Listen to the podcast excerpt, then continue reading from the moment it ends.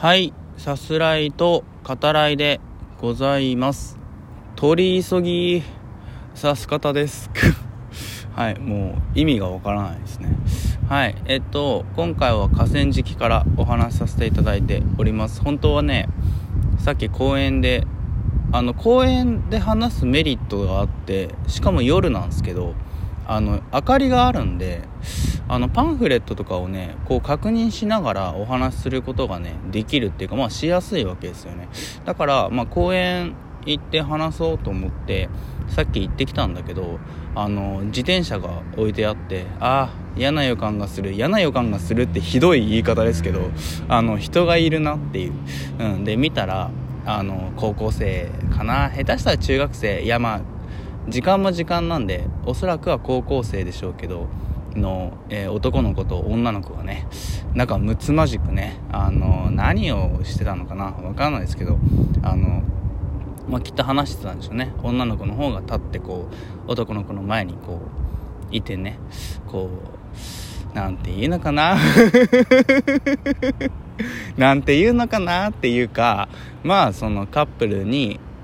あるようなねあのちょっとこう体をくねらせてみるみたいなねそんなこう動きですよね。あの非常に青春感のある、まあ、青春感といえばね今回お話しする「世界の大きく」はまさにそうですけどあのあんな青春僕はだから送ってないんで男子校だったからね。男子校についてちょっとあのお話ししたことないっすよねほらさす方でね。あのゲストで来ていただいている太郎さん男子校なんですよ。なんでちょっとあれっすね。今度ゲストで来ていただいたら男子校についてお話ししようかなってうん今思いました。でこの前そうですねゲストで来ていただいた時とも共通する話になるのかな。あの久しぶりにね自分が ADHD である話をしていこうかなと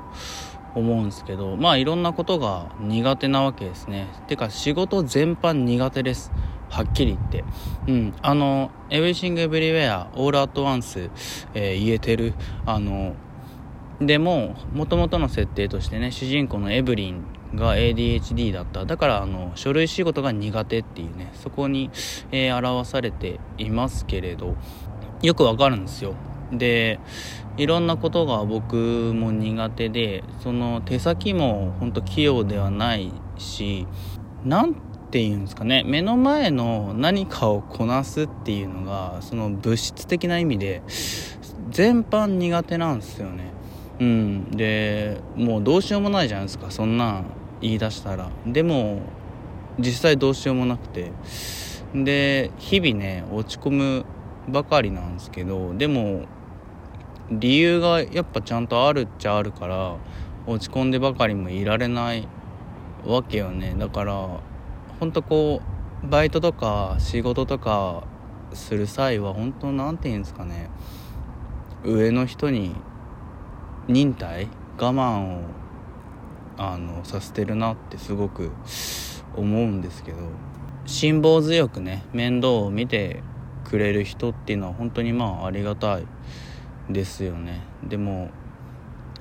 ADHD であることのそのことに対する本当の理解みたいなのって僕は人生で得たことがなくてこれまで。だから実際ねそのいろんな方がおられるわけじゃないですか。ADHD って一言で言っても。でその中で本当にこう周囲の人に理解してもらってるよっていう人の声をあまり聞かないですよね。そういった方がもしおられたらあの発信してほしいなっていうのはちょっと思ったりするよね。どうやったらいいかっていうのをあの全体的に考えられるし自分がそれを得たいっていうのとはちょっとね違うんですけど自分自身含めなんか対処の仕方っていうのかな。そういうのが見つかりそうな気がするんですよね。僕は本当にまあさっき言ったようなことプラスいろんなことをこうすぐ忘れてしまうんだけどその例えばメモしてねあの忘れないようにっていうこともしたりしますけどそのメモ取ることを忘れちゃうとかあのメモを買わなきゃっていうことを忘れちゃうとか本当にしょっちゅうあって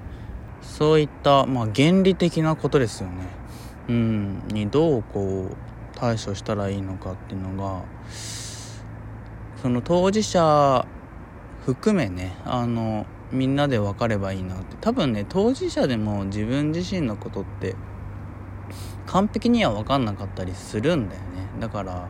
社会的なね本当の意味での生きやすさっていうのは、えー、どうしたら得られるかですね。うんあの ADHD である自分としてももうちょっとね考えていけたらあるいはまあひょんなことからっていうのかな。そういうものが見つかったりしたらねいいのかなって。うん改めてね日々生活してて働く上でね思ったりも、えー、しております。はい。というわけで、えー、見てきました映画「世界のお菊」についてお話ししていこうと思います。あらすじ概要を引用させていただきます。江戸時代末期厳しい現実にくじけそうになりながらも心を通わせることを諦めない若者たちの姿を墨絵のように美しいモノクロ映像で描き出す。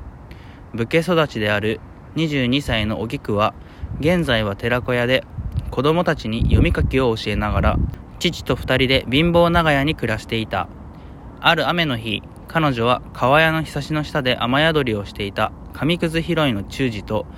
えー、下越貝の安家と出会う。辛い人生を懸命に生きる3人は次第に心を通わせていくがおぎくはある悲惨な事件に巻き込まれ喉を切られて声を失ってしまう。となっております。はいあの、今作を話しする上で何回言わなきゃいけないのかなって思いますけど今回ねあのもうテーマなんですよね映画の。うんなんですけどうんこですね。うんこがねいっぱい出てくる映画です。うんこ映画ですね。うんこ映画って言って間違ってないっていうのがすごいですよね。正真正銘のクソ映画ですね。ここを笑うとこだぜってねあの安家池松壮亮さんが演じてるえー、安家のね、えー、セリフを、えー、借りたりもしてますけどあの作品としてダメって意味では決してなくてですねあの作品としては本当に、えー、心温まるし、うん、あの江戸時代の暮らしっていうのを勉強にもねなったりするあの本当に見てよかったなと思う、えー、良作でしたけどあのあらすじでちょっと僕が声を張りましたね。あの下越貝というえー、職業ですね。あの各、えー、家だったり、まあ、長屋で暮らす人々のだからうんこですよね。うん。それを、まあ、ずっとねその用を足したら排泄物が溜まっていくじゃないですか。うん。それがこうたまらないようにあの回収してくれる、えー、お仕事ですね。まあ、それを、えー、池松壮亮さん演じてる安家と、えー、寛一郎さん演じてる、えー、忠治ですね。まああの物語途中から、まあ、序盤の方ですけどあの一緒になってね、えー、下越買いをすることになる。あの作中では、えー、当時のスラングですね、まあ、そういった、えー、人たちをこう見下すようなね、えー、言い方、えー、おわいやとも言われてたりはしますけど。はい。で監督は坂本淳二えー、さんです。えっと、個人的にはね、あの、一番好きな映画どれかなって考えたら、王子カムラ総動機っていう、えー、2011年ぐらいですかね、えー、に公開されてる映画があって、あれはいいっすね。まだね、あの、ご覧になってない方はぜひ、えー、一度はね、見てみるといいんじゃないですかね。本当に笑える、えー、コメディでありながら、うん、あの、質がいいですね。はい。で、えっと、今作の、えー、物語的な軸で、きな、まあ、えー、テーマというか、えー、それはまあ恋愛になるわけですけど、さっきも言った通りですね、あの、江戸時代のその排泄物をめぐる人々の暮らし、うん、そこがねやっぱあのずっとこれ描きたいんだなってこう見てるとあの誰もがわかる、えー、思わされる、えー、そんな映画になっております。でパンフレットを読むとさらにあそうなんだなっていうことが、えー、そういった理解がね進むっていう感じでだから本当にこううんこですね。うんが、えー、その肥料としてえー、使われてもいてだからその循環してるわけよね。自分たちが物を食べて、えー、排出してさらにそれが肥料となって野菜たちを育て、え、またそれが口の中に入ると。そしてまあラストのね、え場面でのセリフにもありますけど世界っていうのもこう巡り巡るものですよっていうねそういった胸の、えー、セリフがありますけど世界とそういったその暮らし江戸時代ではありますけどまあ今にも通ずるものっていうのかな。うん。